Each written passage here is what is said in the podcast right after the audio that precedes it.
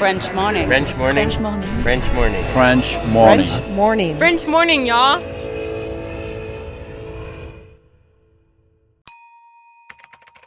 Expatrié. Nom. Adjectif. Vient du grec exo et patrida. Se dit d'un individu qui réside dans un autre pays que le sien.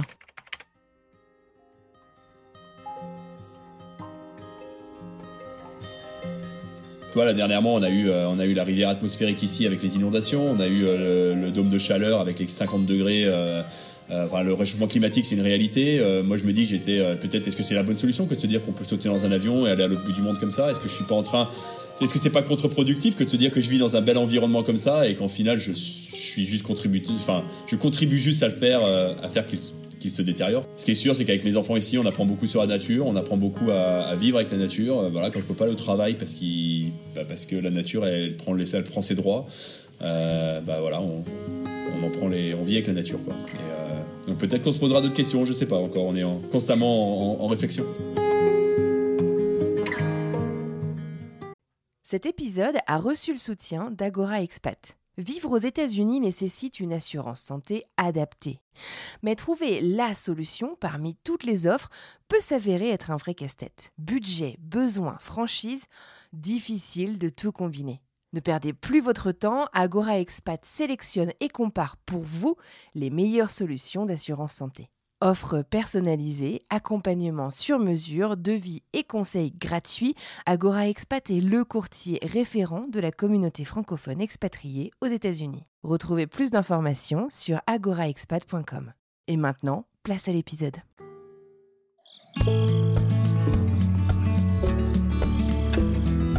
Salut, salut et bienvenue dans French Expat, le podcast de celles et ceux qui sont partis vivre à l'étranger. Aujourd'hui, on met le cap sur les îles et plus précisément sur Pierce Island, une petite île de 130 habitants à environ une heure et demie de Vancouver dans l'océan Pacifique. Ce joli voyage dans le temps et au bord de l'eau, on le fait avec Julien Bain, un champion olympique d'aviron qui a grandi et concouru en France et qui en 2014 a pris la décision de rejoindre le pays de sa maman, le Canada. Si vous souhaitez en savoir plus sur le parcours sportif de Julien, direction l'épisode de cette semaine dans Extraterrien, le premier podcast sportif français avec Bart. Bart et moi, on a décidé de vous partager l'histoire de Julien entre ces deux épisodes. Moi, je me concentre ici sur son expatriation, sur sa vie à l'étranger, sur sa double triple culture, tandis que Bart va se concentrer sur sa vie d'athlète. Allez hop, ceinture, direction Pierce Island au Canada.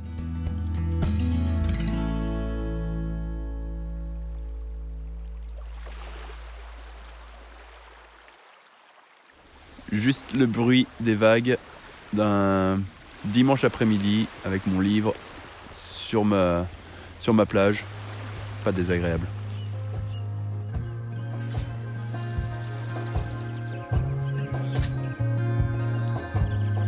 Je suis Julien Bain. euh, je vous appelle depuis euh, le Canada, Vancouver, côté Vancouver, entre Vancouver et Victoria, sur une petite île qui s'appelle euh, Pierce Island.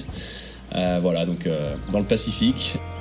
En fait, euh, Vancouver est sur le sur le continent et il y a une une grande île qui s'appelle l'île de Vancouver, qui, qui en fait est en face de, Vancouver, Seattle, Vancouver. Et sur cette île-là, c'est seulement accessible par par ferry.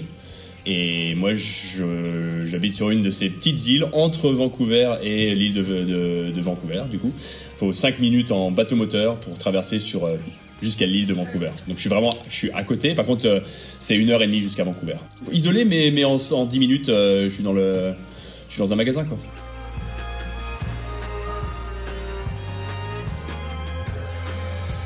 La première fois que j'ai rencontré Julien, on était étudiants dans la même école, l'UTC, une école d'ingénieurs à Compiègne, au nord de Paris. À l'époque, en 2008, il venait de participer aux Jeux Olympiques de Pékin, en Chine, et de ramener la médaille de bronze. Et comment dire? Disons que notre école était très, très, très fière de lui. Alors nous aussi étudiants, bien entendu. Je me souviens d'immenses posters de lui croquant sa médaille un peu partout sur le campus. Donc l'aviron, c'est son sport. Pourtant, en faisant quelques recherches sur son parcours, j'ai découvert qu'à la base, sa passion, c'était l'équitation. Un sport qui, a priori, n'a absolument rien à voir. Oui, c'est ça, l'équitation. Donc, euh, rien à voir, mais tu sais, en même temps, euh, beaucoup de relations à, à un élément ou à quelque chose d'autre qui n'est pas dans ton contrôle. Et tu vois, j'aime souvent dire que tu es quand même sur un bateau qui bouge beaucoup quand tu fais de l'aviron. Tu es obligé de dompter, dompter des éléments, dompter un animal. Et alors, c'est peut-être tiré par les cheveux, mais, mais je pense qu'il y a quand même énormément de, patience à avoir quand tu fais de l'équitation, de relation à, quelque chose d'autre, à quelqu'un d'autre, qui est, un animal dans un cas, et dans l'autre cas, c'est bah, tu, gères les éléments, tu gères quelque chose que, tu que tu contrôles pas et, et que tu dois alors dompter. Certains doivent dire dompter, d'autres euh, disent, moi j'aime bien dire euh, juste euh, s'adapter finalement à, l'autre ou à l'élément. Donc, moi, je sais pas si c'était un avantage, mais c'est vrai que c'est bien différent. Il y en a un qui est l'athlète et l'autre qui ne l'est pas. quand tu, je pense que tu fais l'équitation, je sais que les les cavaliers diront c'est pas vrai. Bon, je pense quand même que quand je peux avoir fait les deux, il y en a quand même un qui est beaucoup plus physique que l'autre. Mais non, c'est, je pense qu'il y a quand même des parallèles qui, se, qui peuvent se créer.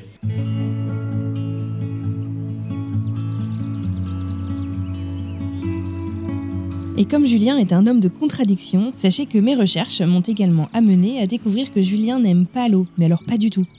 Pourtant, vous venez bien entendre comme moi qu'il est champion olympique d'aviron et accessoirement qu'il vit sur une île au bord de l'océan Pacifique.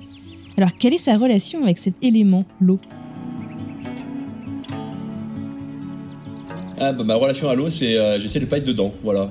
Euh, ça peut paraître surprenant que, que ma relation à l'eau soit, soit celle de quelqu'un qui aime bien être peut-être au-dessus, mais pas dedans. J'ai commencé, euh, comme on disait à l'instant, par l'équitation et à l'âge de 13-14 ans, j'ai vraiment fait ma poussée de, de croissance et je me suis retrouvé euh, avec des problèmes de dos, euh, scoliose euh, notamment, et le docteur, le docteur de l'époque m'a conseillé forcément de choisir un sport qui me un sport porté finalement où je suis porté mais qui me musclerait au niveau du, gainage et compagnie et donc là bah, le choix c'était natation ou aviron à l'époque dans ma ville et bah, comme je disais je suis plutôt ouais, peur de l'eau bah, je n'ai pas peur de le dire, un peu la phobie, phobie de l'eau, pas à l'aise du tout dans l'eau. Et, euh, donc j'ai choisi aviron. Et bah voilà, peut-être à me battre contre les éléments ou à battre à ne pas tomber dans l'eau. Euh, peut-être que ça m'a fait ramer plus vite, j'en sais rien. Mais euh, au final, au final, ça a été, l'aviron. Et puis bah voilà, me voilà quelques 20 ans plus tard, encore, encore à ramer.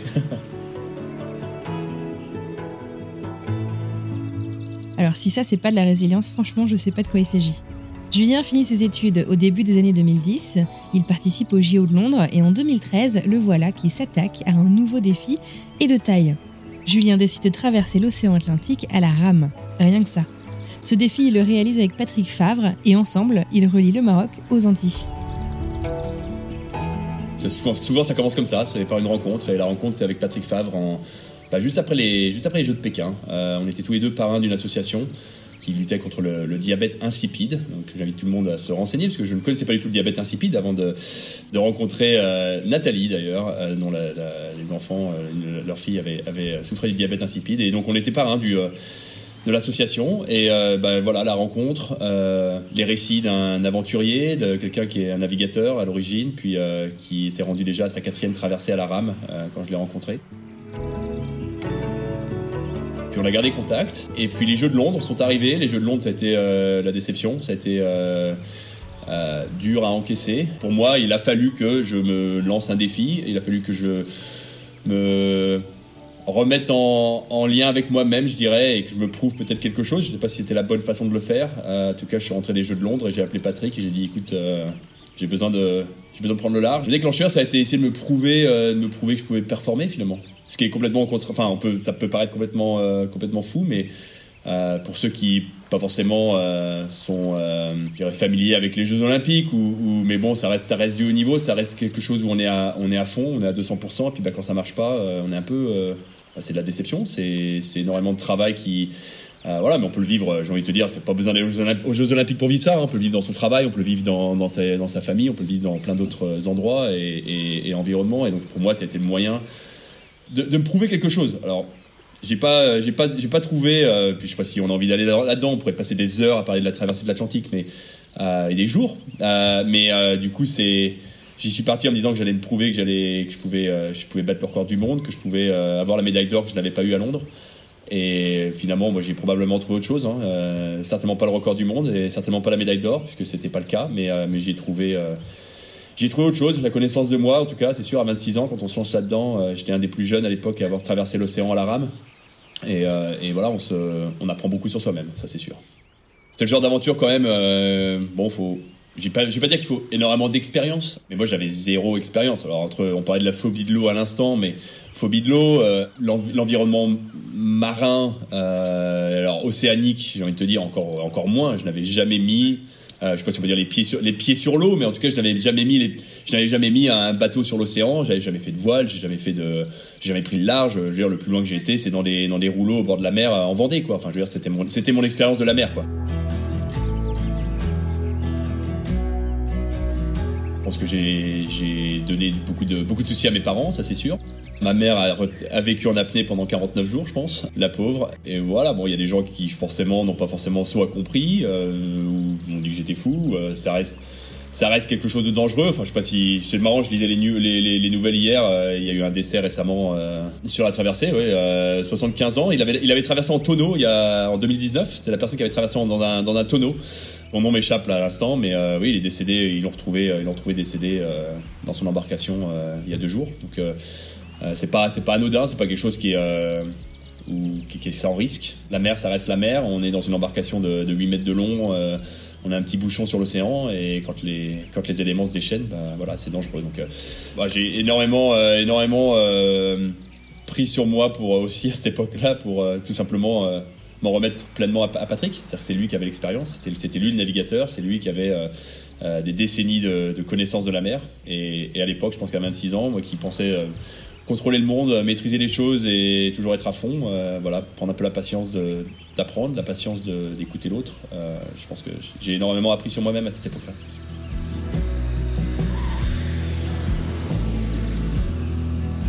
À son retour, Julien décide de quitter l'équipe de France et de mettre les voiles, sans mauvais jeu de mots, direction le Canada, dont il possède également la nationalité.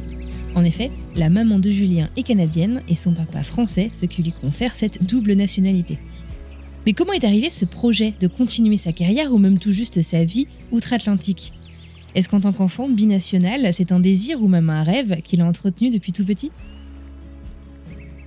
Bah, Je pense que ça prend ses racines euh, dans mon enfance. J'ai grandi euh, avec une, euh, une, mère canadienne qui a grandi et vécu au Canada.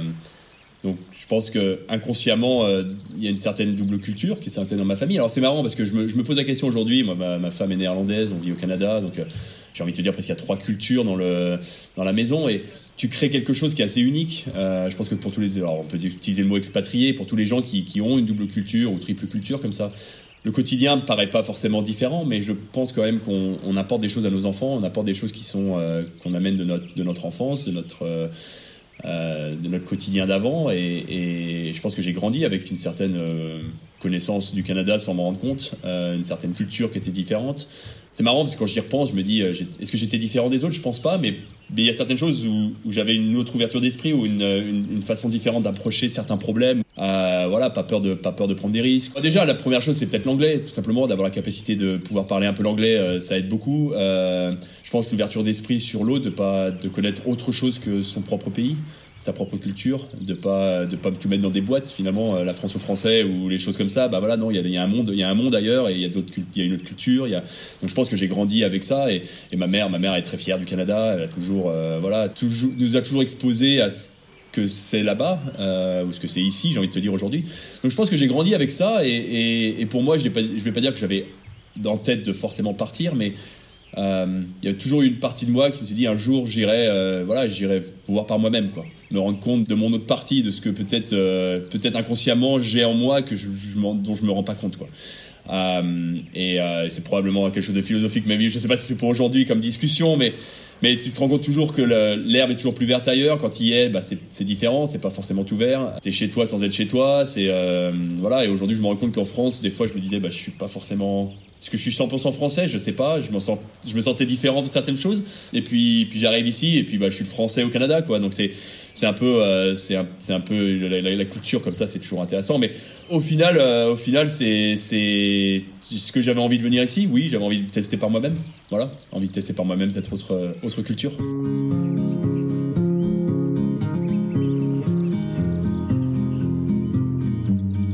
Et alors pour un athlète de haut niveau, comment ça se passe quand on a la double nationalité? Est-ce que ça veut dire que l'on doit choisir ou que l'on peut choisir l'équipe nationale que l'on souhaite intégrer? Et est-ce qu'on peut en changer ou est-ce qu'on s'y engage à vie?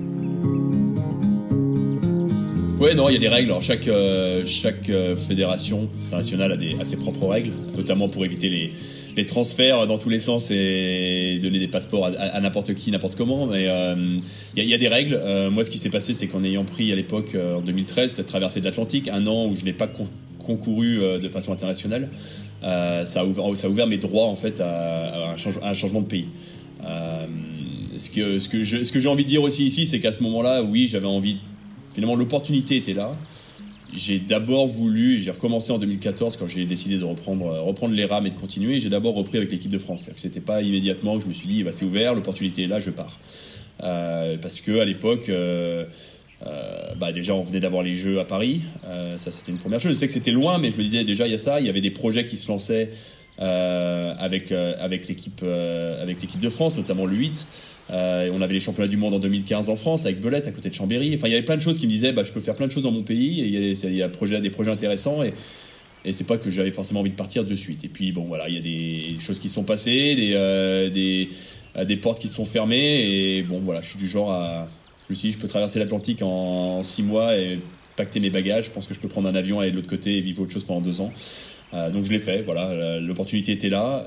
Bah, l'opportunité, c'est déjà de pouvoir partir au Canada. C'est-à-dire que j'avais pas euh, concouru de façon internationale depuis, euh, depuis 12, 12, mois, en gros un an. Donc si je courais sous les couleurs de la France à une compétition, compétition internationale en 2014, ça refermait mes droits pour quasiment, euh, ça aurait été impossible de, de le faire. Euh, donc ça déjà c'était l'opportunité. Euh, après le, dé, le, déclencheur ça a été euh, ça a été pour moi le fait de pas pouvoir courir dans le, le 8 masculin à ce moment-là pour des raisons qui étaient internes à l'équipe à l'équipe de France de, certaines animosités ou de, choses qui sont dites dans le passé, voilà, et puis qui traînaient encore derrière. Moi, j'avais envie de ranger tout ça au placard et de me lancer dans le projet du 8. Euh, ça, ça s'est pas fait, et, puis plutôt que de, voilà, de ruminer dans mon coin et de pas être content, je me suis dit, écoute, c'est l'opportunité, euh, le moment ou jamais. Donc voilà, donc on est, euh, on est en 2014 et j'ai décidé en mai 2014 de pacter mes affaires et, de partir.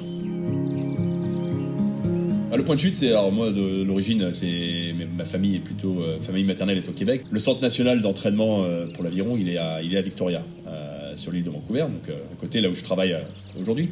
et donc je me suis je me suis voilà tout simplement mis dans un avion, atterri à Victoria pour la première fois. J'avais jamais mis les pieds ici et donc je me suis retrouvé là. Donc c'est tout simplement, c'est vrai que tu disais que le Canada c'est immense. Euh, c'est une des parties du Canada qui ne gèle pas l'hiver, où on peut s'entraîner euh, toute l'année en termes d'aviron. Donc euh, c'est pour ça que le centre national d'entraînement est ici. Et voilà, à l'origine, euh, on est en 2014. Euh, bah, le projet c'est deux ans. il reste 2014, 15 et puis donc 16 les Jeux de Rio. Et je ne savais pas si j'allais aller continuer pour, un, autre, cycle. Donc j'étais plutôt dans une démarche dans une démarche à deux ans et en me disant on verra où ça nous mène. Et puis, euh, puis voilà.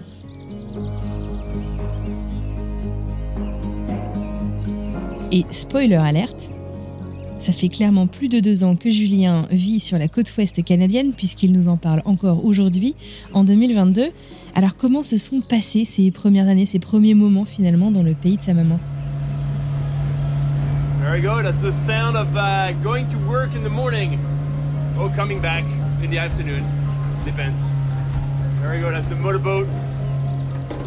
Eh bah, ce, qui est, ce que j'aime à dire, c'est encore une fois, on parle de culture là. Euh, c'est marrant comme on peut avoir un, un, même sport où les règles sont identiques, c'est-à-dire en aviron, c'est euh, de concourir, euh, parcourir 2000 mètres le plus rapidement possible, et de voir comment est-ce qu'on peut aborder le même sport complètement différemment en fait. En termes de, ouais, ouais, non, mais c'est là qu'on se rend compte de la différence de, culture et d'approche euh, que, des, que des nations peuvent avoir. Et, ça se retranscrit aussi, bon, pour ceux qui connaissent l'aviron, et je pense que pour n'importe quel sport, c'est ça se voit dans la façon les gens ont, ram, ont dramé, la, la technique, le, voilà, ça se transcrit, euh, ça se retranscrit. Les Italiens rament pas de la même façon que les Français, qui rament pas de la même façon que les Américains ou les Canadiens. Et, et, euh, en arrivant ici, bah, je me suis rendu compte qu'on n'avait pas du tout la même approche. Et donc, euh, pour donner quelques exemples, je, je pense que la, la culture nord-américaine est vraiment une culture du, culture du chiffre. Voilà, je veux dire, une culture du chiffre où euh, bah, en tant qu'athlète on est euh, voilà c'est des watts c'est euh, la puissance développée c'est euh, et puis on se souciera un peu après comment ça a l'air c'est pas beau ou c'est beau ou pas euh, voilà les français sont j'aime toujours à dire on aime bien s'occuper du petit doigt sur la rame c'est un peu la, la, beauté du geste on s'occupe de comment ça a l'air, euh, de la presque de la poésie entre guillemets de comment on rame, et puis on se souciera de si t'es fort euh, après. Alors, c'est, c'est, c'est, je le simplifie à sa, à à son extrême minimum ici, mais bien entendu, il faut les deux pour que un bateau avance vite. Mais c'est vraiment, c'est un peu ça, quoi. C'est-à-dire qu'on au Canada, je suis arrivé ici, les chiffres, la partie physiologique, les watts développés, euh, la quantité d'entraînement, les heures d'entraînement. Enfin voilà, c'était vraiment l'objectif. Et puis après, on voit si les gens rament bien ensemble. En France, c'est euh, fais avancer le bateau, fais bouger le bateau, euh, on s'occupe de ta technique. Et puis, bah, de façon euh, intrinsèque, forcément, il y a les heures qui sont développées et les watts qui sont développés, mais c'est l'approche est complètement diamétralement opposée en fait. Assez intéressant. choc des cultures et puis choc du corps, c'est-à-dire que euh, bah voilà, moi j'ai grandi, euh, j'ai commencé l'aviron en 99, euh, ça faisait euh, 15 ans que je faisais la même chose avec le même process. Finalement, tu es dans un moule et puis bah tu changes de moule et puis bah euh, le moule euh, c'est pas exactement les mêmes formes, voilà.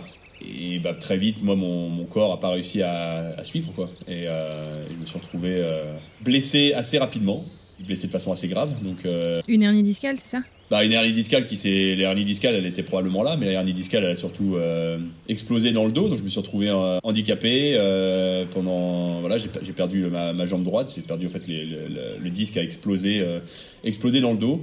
Euh, donc ça a été chirurgie en urgence à Vancouver et et initialement le pronostic c'était que je ne ramerais jamais et puis et puis bah, gentiment à force de vouloir euh, me remettre sur le pied et me battre, euh, voilà, j'ai quand même réussi à aller jusqu'au jeu de, jeu de Rio. Et puis après, je pense que mon corps, euh, je me suis dit, c'était, j'étais passé proche de la catastrophe et qu'il était peut-être temps de ranger les rames. Donc, euh, donc voilà, donc effectivement, euh, une approche différente et, et on se rend compte que la, la, la balance entre le corps, le corps et l'esprit, c'est-à-dire qu'on peut voir les choses de façon d'une façon et puis on le change un peu et dès qu'on dès qu'on change un petit paramètre ou deux paramètres, bah le, la balance, l'équilibre n'est plus là. Quoi.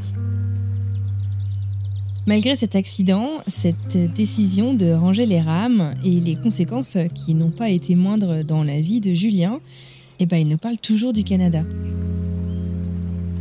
Oui, bah, j'étais parti pour deux ans et puis euh, moi en 2016, bah, on a on a eu notre première euh, notre premier enfant euh, juste avant les Jeux de Rio. Quand moi je prends la décision de partir au Canada euh, en 2014, bah, elle était elle était avec moi et donc on en a parlé et puis on s'est dit allez on qu'on y va, on se on donne deux ans, on va là-bas, on vit cette aventure là. Et puis on est, euh, bah, je pense que tous les deux on a on est tombé amoureux de, de l'endroit ici. Hein. C'est un fabuleux endroit euh, où vivre. Enfin la, qualité de vie est assez incroyable on a les opportunités étaient présentes et donc on s'est posé la question de savoir est-ce que est-ce qu'on vit ici euh, est-ce qu'on se lance euh, bah voilà on, on prolonge l'aventure. Euh, et c'est la maison nous c'est la maison qui nous a fait rester. Et je le dis ça paraît un peu un peu très matérialiste de dire ça mais finalement la maison elle se trouve dans un environnement qui est tellement unique où, où faire grandir notre famille ou faire ou vivre au quotidien. Cette maison dont Julien nous parle a une histoire toute particulière, une histoire qui le précède et une histoire à laquelle lui et sa famille ont contribué.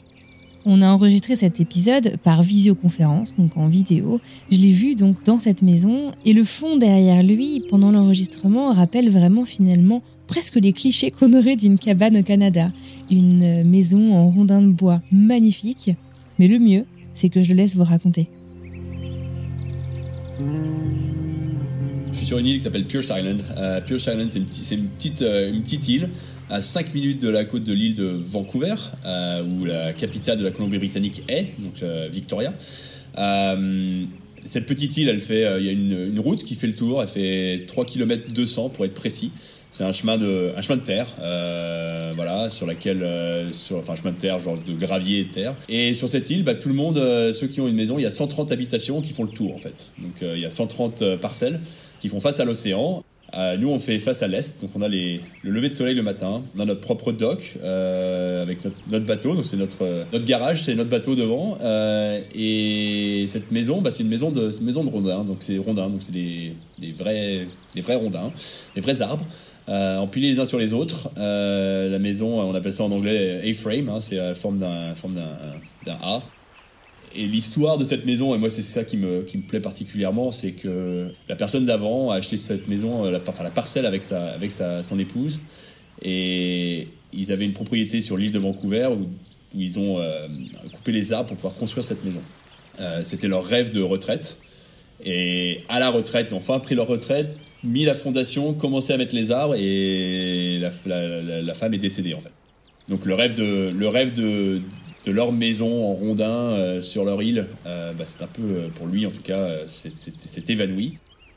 La maison est restée avec la fondation et les arbres empilés pendant apparemment 10 ans, avant qu'il revienne à l'âge de 70 ans et décide de construire la maison la façon dont sa femme l'aurait voulu. C'est vraiment là que commence un peu une histoire d'amour en fait, parce que tout l'effort, tout le détail, c'est construit avec énormément de c'est très méticuleux la façon dont ça a été construit. On voit tous les signes d'amour qu'il y a dedans, euh, entre euh, le nom de sa femme gravé sous l'escalier, euh, jusqu'aux détails de finition qui ont été faits. Enfin, les voisins nous raconteront qu'ils venaient et leur demandaient est-ce que tu penses que Betty aurait aimé ça? Est-ce qu'elle aurait aimé ce genre de voilà Et les voisins disaient oui, je pense qu'elle aurait aimé ça. Et donc ça, ça fait partie de la maison. Et quand on a visité la maison, le prix n'était pas forcément là où on pouvait le, se, le, se, le, permettre. Et il avait en tête que ça valait beaucoup plus en fait. Parce qu'il y avait une énorme part sentimentale.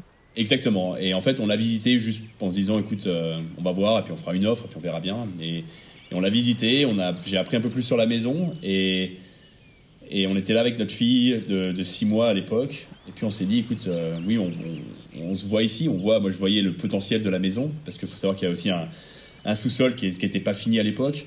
Euh, énormément de potentiel. Euh, il y a 2000 mètres carrés de terrain qui font face à l'océan avec une rampe. Euh, il y a une rampe qui lui donne accès à l'eau, qui pour nous qui faisons de l'aviron, c'est tout simplement de de l'or en barre. Et puis on lui, a, écrit une lettre en fait. On s'est dit voilà nous on est une jeune famille, on n'a pas les moyens de s'offrir ce que vous demandez. Par contre ça c'est notre prix et il avait tout. Il avait 97 ans à l'époque, 96 ans à l'époque. il y avait tout dedans.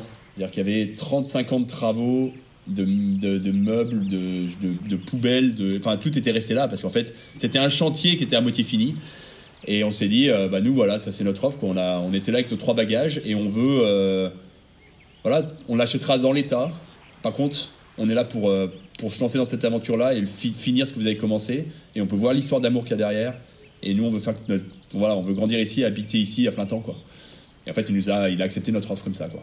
Et il a tout laissé dedans. Les voisins voulaient parce qu'il y avait euh, tous les outils, euh, euh, tous les outils pour travailler le bois. Enfin, c'était, euh, il y avait tout dedans, quoi. Et en fait, il a dit à tous les gens qui voulaient absolument acheter, euh, par exemple, la, table, la, table pour scier ou les outils pour travailler le bois. il leur a dit non, non, c'est pour les gens qui achètent parce qu'ils vont finir la maison.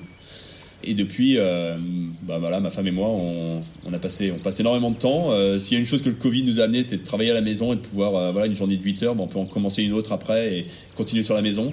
On avait fait énormément de, travaux euh, par nous-mêmes. J'ai appris à travailler le bois. Euh, j'ai appris voilà et je, fais des meubles maintenant. Je fais euh, j'ai tous les outils pour faire ça. Et on rend, cette maison. On, finit on finit finalement cette histoire avec en finissant la maison. Et je pense que les gens nous disent voilà, Wilfried, Wilfried aurait été, aurait été fier. Voilà. Donc de voir les enfants, les enfants qui grandissent, les cris d'enfants dans la maison. Et donc c'est, c'est notre connexion à la maison, elle est assez spéciale. Et, euh, et, on a énormément de, lumière, on, a, on fait face à l'est, euh, face aux rocheuses. Euh, et voilà, c'est simplement, simplement magique, le, le, le, cadre est magique. Ça, c'est un matin de brouillard sur Pierce Island. On peut entendre les ferries, les, les cornes de brume, toutes les minutes à peu près. Ça va être l'aventure pour traverser ce matin pour aller à l'école.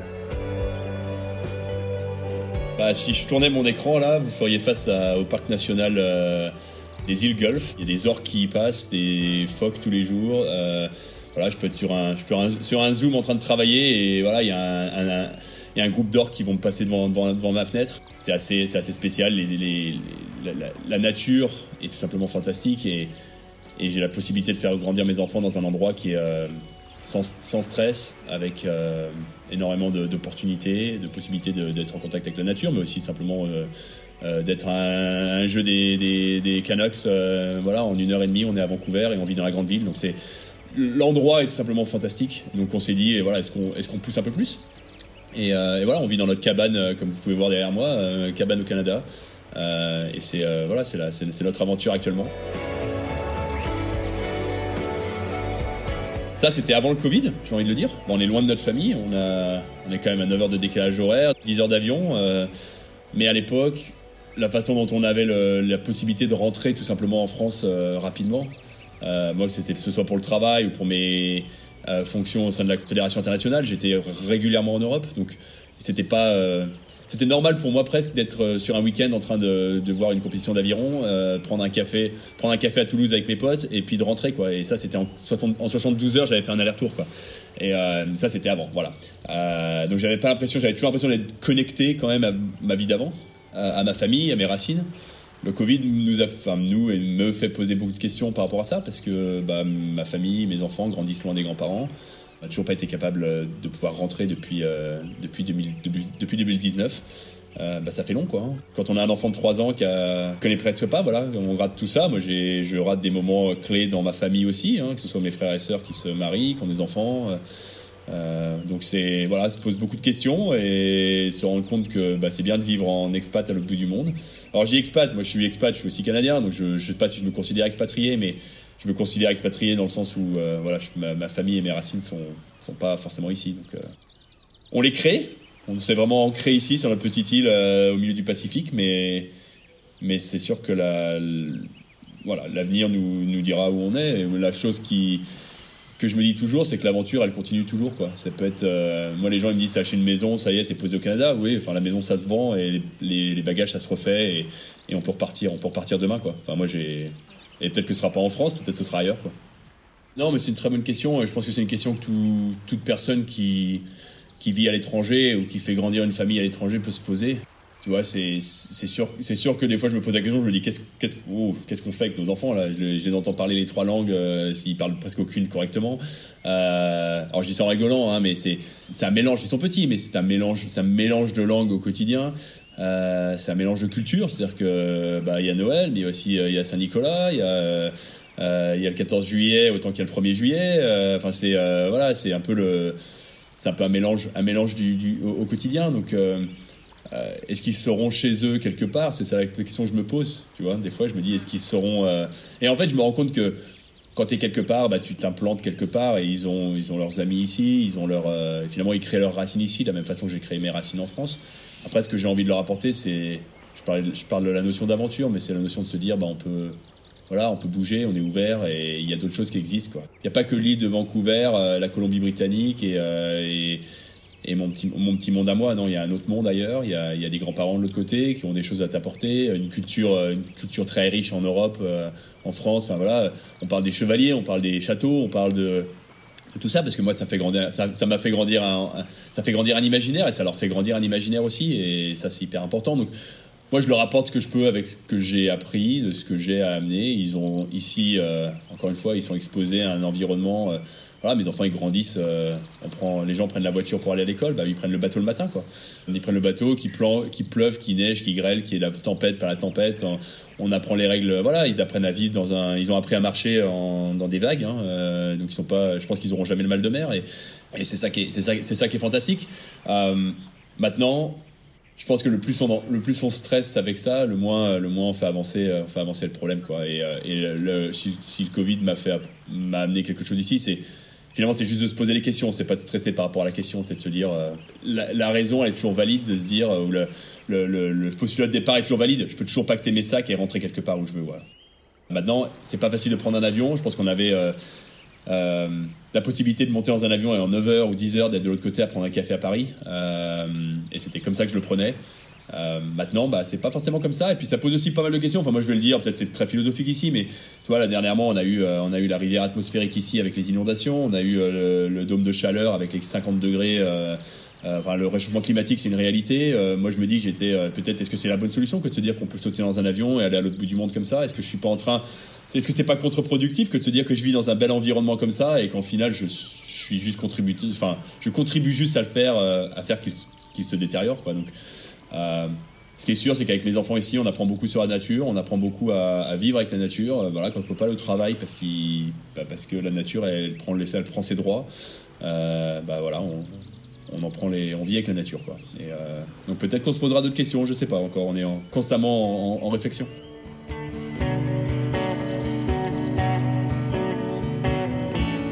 Julien l'a mentionné, il travaille de la maison, comme de nombreux humains finalement de nos jours. Ingénieur chef de projet le jour, il s'est également lancé dans l'entrepreneuriat il y a un peu plus de deux ans et a monté une entreprise qui s'appelle West Coast Rowing Adventures. Alors ça c'est une autre partie de l'aviron. Euh, pour ceux qui connaissent pas l'aviron, il y a l'aviron qu'on voit aux, Jeux Olympiques. Euh, en gros c'est le j'ai envie de envie de dire la Ferrari de l'aviron où les bateaux sont très chers, euh, vont très vite et l'objectif c'est d'aller le plus vite de, entre le sur enfin sur 2 km et puis il y a une autre partie de l'aviron qui moi j'appellerais ça le, VTT de le de l'aviron c'est l'aviron de mer en fait. Euh, l'aviron de mer c'est des bateaux qui sont euh, faits pour aller dans des conditions euh, beaucoup plus euh, chaotiques euh, dans les vagues. Euh, et en 2018 on a organisé ici les championnats du monde d'aviron de mer à Victoria. Donc j'étais euh, euh, euh, président de régate et, et directeur de régate. Euh, donc euh, aider à organiser ça. Euh, c'est très euh, très connu enfin ça s'est développé à l'origine en France en fait et en Grande-Bretagne. Donc c'est cette partie là du sport. Et euh, à la fin des championnats du monde on avait amené euh, les, quatre containers de bateaux qu'on a revendus sur place. Et donc j'ai acheté certains des bateaux en fait. Et en achetant certains des bateaux, ces bateaux-là, ils sont, simplement, très pratique pour, euh, pour la pratique aussi de gens qui ne sont pas forcément à l'aise dans des bateaux plus instables.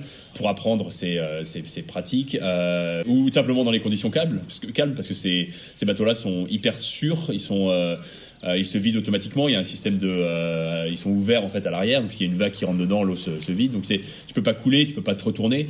Donc c'est pratique et très sûr. Donc en fait d'une partie envie de dire business, entrepreneuriat, on s'est dit euh, bah, pourquoi est-ce qu'on n'utiliserait pas ces bateaux? Et puis vu l'environnement dans lequel on vit, euh, on a notre rampe. euh, si on a des bateaux, on peut tout simplement organiser des tours, des tours d'aviron en fait, emmener les gens, emmener les gens ramer, faire du camping dans le parc national. Il y a des hôtels, il y a des, enfin voilà. Donc en fait, c'est de faire de l'écotourisme en fait, en, utilisant l'aviron de mer. Alors je vais être très franc euh, J'aurais aimé que ce soit le nouveau Facebook. On a lancé ça en 2019. Euh, on a fait une première année qui était euh, correcte pour euh, pour un lancement et puis bah le Covid est arrivé sur nous a, tout simplement limité les voyages. Notre clientèle est souvent c'est le tourisme en fait. Voilà, c'est les touristes qui ont envie de découvrir des rameurs qui sont en France, à Hong Kong, en Australie ou je sais pas quoi, qui ont envie de se dire tiens je vais passer trois jours dans mon séjour de 15 jours et puis aller découvrir le parc national avec le sport que j'aime faire quoi. Euh, c'est un peu moins la, clientèle locale. Donc euh, voilà, euh, actuellement on, se relance cette année, on a des tours qui sont prévus, on espère pouvoir les, les faire et puis on prend ça, on prend ça comme ça vient.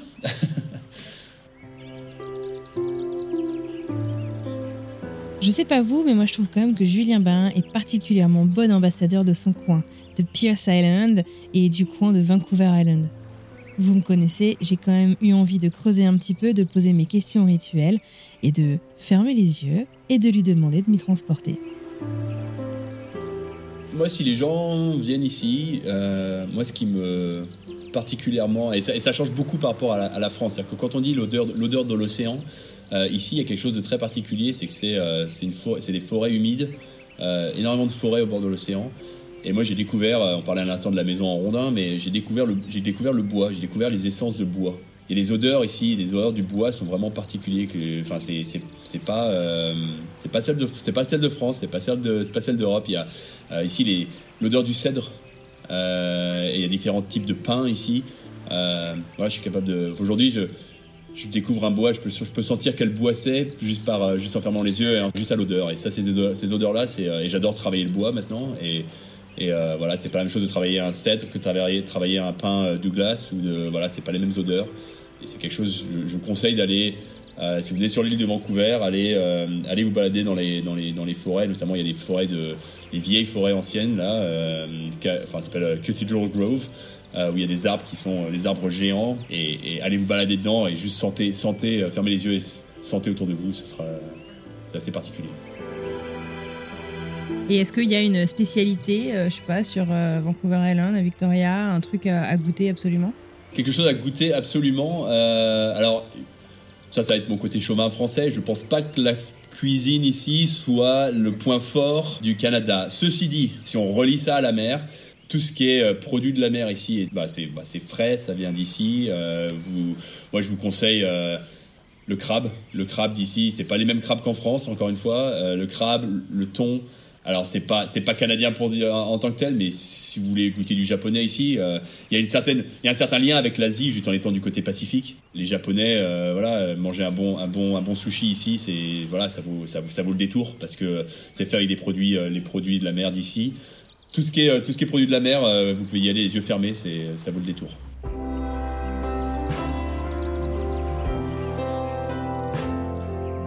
Une autre question que j'affectionne tout particulièrement, c'est de demander en fait à mes invités, avec le recul, avec ce qu'ils ont appris au cours de leur expatriation, au cours de leur vie, au cours de leur carrière, quels seraient les conseils qu'il ou elle prendrait le temps de se chuchoter à l'oreille, ou les petites phrases qui pourraient sonner pour s'encourager il y a 5, 10, 15, 20 ans? En ce qui concerne Julien, c'est déjà il y a 20 ans qu'il a rejoigné l'équipe de France. Et le moins qu'on puisse dire, c'est qu'il s'en est passé des choses depuis.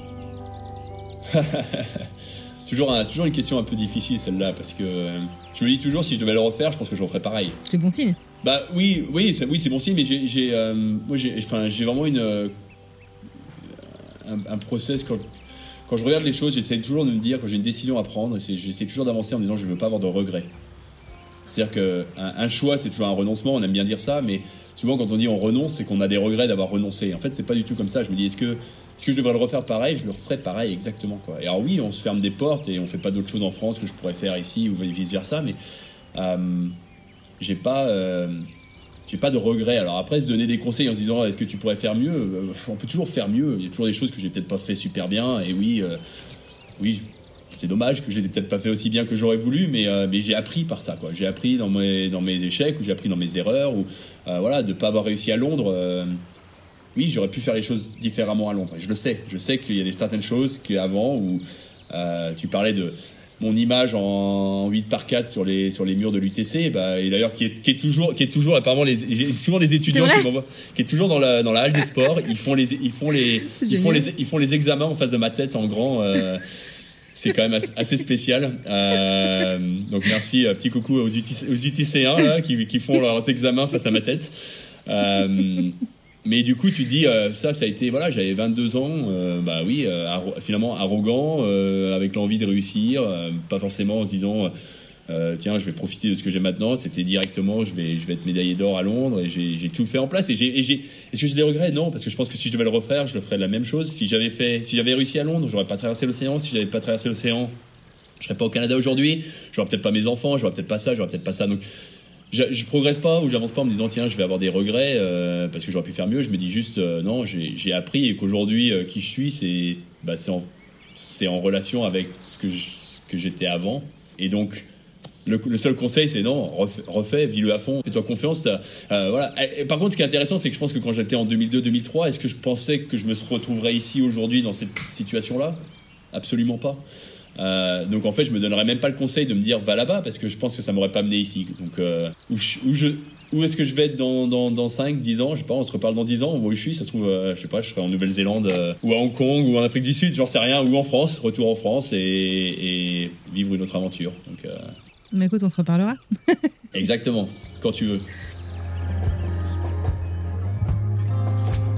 Dernière question en fait euh, là-dessus, euh, on a discuté un petit peu du rapport que tu entretenais avec le Canada en grandissant et du coup maintenant bah, quel est ton rapport euh, avec, avec la France? Est-ce que tu te considères, tu l'as évoqué un peu à demi-mot, français au Canada, comment est-ce que tu t'identifies, comment est-ce que tu vis ta relation par rapport à ton deuxième pays? Bah écoute, ça c'est une très bonne question. Et puis peut-être que alors avant de parler de moi, je parlerai peut-être peut-être des autres. Toujours intéressant de parler avec des gens qui, qui reviennent. Euh, voilà, j'ai plein de copains qui, ou copines qui sont partis vivre euh, quelques temps euh, au Canada, aux États-Unis ou ailleurs. Et finalement, après, tu te rends compte que t'es plus jamais chez toi ou que tu ailles en fait, parce que quand tu t'ouvres d'autres portes comme ça. Bah, tu reviens en France et puis bah, c'était euh, oui mais au Canada on faisait ça ou il y a un peu un mal certain mal-être ou un mal enfin je sais pas si un mal-être ou un mal mal de mer ou un mal du pays d'avant parce qu'on a découvert autre chose quoi. Et quand on est au Canada, alors je prends l'exemple du Canada, après on se dit bah ouais mais ça quand même putain, le fromage ou, euh, euh, le bon vin ou ça ou la culture ou bref on n'a pas ça, vous savez enfin et donc en fait tu es toujours en train de te comparer à ce que tu pas. Donc des fois l'i- l'ignorance, des fois euh, presque des fois c'est c'est mieux. Alors je sais pas si c'est mieux mais mais on peut se rendre compte que on n'est jamais vraiment chez soi en fait quand on quand on part ailleurs. Et donc si je reviens sur moi-même, bah, effectivement, quand j'étais en France, j'avais toujours l'impression de ne pas avoir complété ma, ma, ma personnalité en ayant vécu cette autre, euh, cette autre nationalité qui, fait qui fait partie de moi en ayant grandi avec une mère canadienne. Euh, et donc, donc aujourd'hui, je, je sais qu'au quotidien, bah, je suis, je suis pas pleinement canadien parce que j'ai pas grandi avec la même culture. C'est des, c'est des détails. À la pop culture, c'est dramatique pour ça. hein.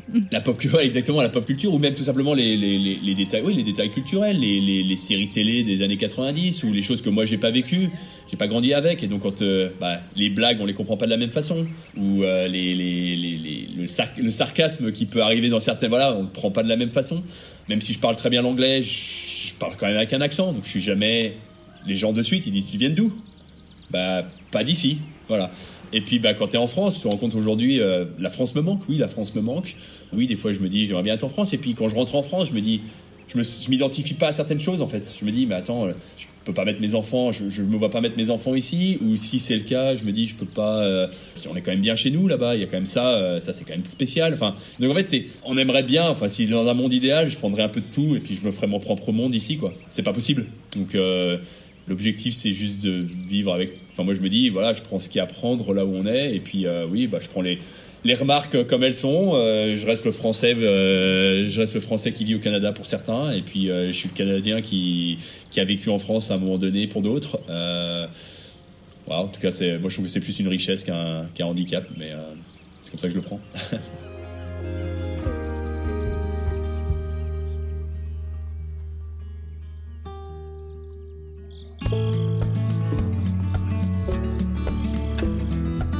voilà, c'est terminé pour aujourd'hui. J'espère que vous avez passé un aussi bon moment que moi. Je tiens à adresser un merci tout particulier à Julien Parrain pour ce moment très chouette qu'on a passé ensemble et pour la générosité de son partage. Et bien entendu, un merci tout particulier à vous qui nous avez écoutés jusqu'au bout. Si cet épisode vous a plu, n'hésitez pas à le partager autour de vous. Et si vous nous écoutez sur Apple Podcast ou Spotify, à nous donner 5 petites étoiles, ça nous donne énormément d'énergie pour continuer à vous livrer de beaux épisodes. Et puis tout simplement, ça nous aide à faire découvrir ce travail à de nouveaux auditeurs. Je vous rappelle que si vous souhaitez en savoir un peu plus sur l'histoire de Julien et sur son parcours sportif qui est très très riche, direction l'épisode sorti cette semaine dans Extraterrien avec Bart. Extraterrien, c'est quoi? C'est le premier podcast sportif français. Bon, et du coup, la semaine prochaine, on part où? Eh ben, je vous propose qu'on écoute quelques indices.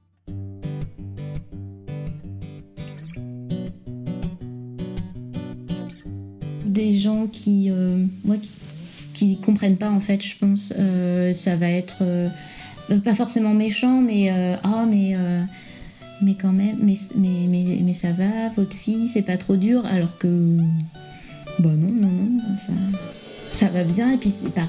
Je crois qu'il y a un côté un peu ah elle a pas beaucoup de jeux ou des choses comme ça, mais en fait il n'y a pas besoin d'avoir des tonnes de jeux pour qu'elle soit contente, voilà, qu'elle soit heureuse. Et puis après, euh, moi je lui en fabrique parfois des petits jeux. Enfin voilà, ça, on peut faire des choses euh, sans en avoir des tonnes, quoi.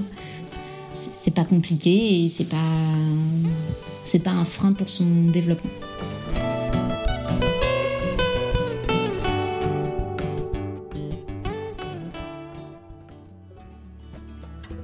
Allez, je vous laisse tranquille. Je vous souhaite une très très belle fin de journée, une belle semaine et je vous dis à mardi prochain pour une nouvelle histoire.